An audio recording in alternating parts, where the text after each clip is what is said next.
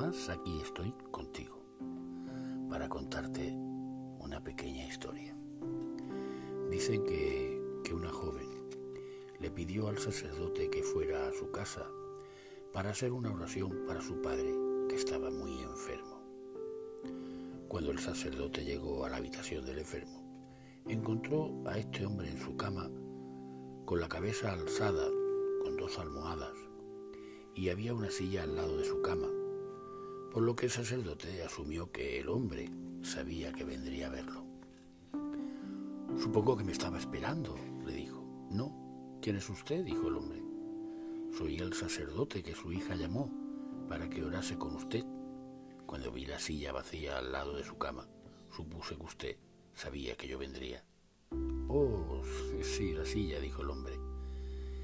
¿Le importaría cerrar la puerta? El sacerdote, sorprendido, la cerró. Nunca le he dicho esto a nadie, pero toda mi vida la he pasado sin, sin saber cómo, cómo orar. Cuando he estado en la iglesia he escuchado siempre al respecto de la oración que se debe orar y los beneficios que trae, pero, pero siempre esto de las oraciones me, me entró por un oído y me salió por el otro. No tengo ni idea de cómo hacerlo. Hace mucho tiempo, desde entonces, abandoné por completo la oración. Esto ha sido así en mí hasta hace unos cuatro años, cuando, conversando con mi mejor amigo, me dijo, José, esto de la oración es simplemente tener una conversación con Dios. Así es como, como te sugiero que lo hagas. Te sientas en una silla y colocas otra silla vacía enfrente tuyo. Y luego, con fe, mira a Dios sentado delante de ti. No es algo alocado el hacerlo, le dije. Él nos dijo, yo estaré siempre con vosotros, por lo tanto le hablas y lo escuchas de la misma manera como lo estás haciendo conmigo ahora mismo.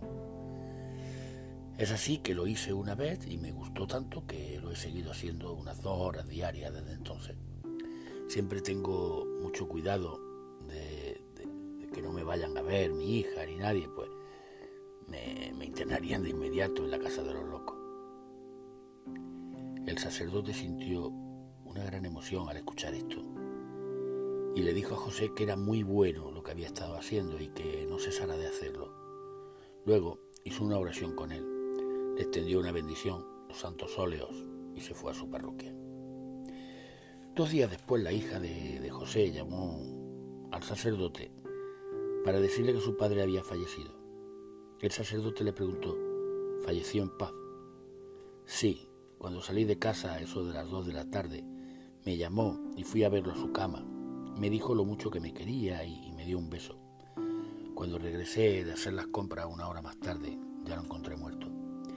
Pero hay algo extraño al respecto de su muerte, pues aparentemente justo antes de morir se acercó a la silla que estaba al lado de su cama y recostó su cabeza en ella, y así lo encontré.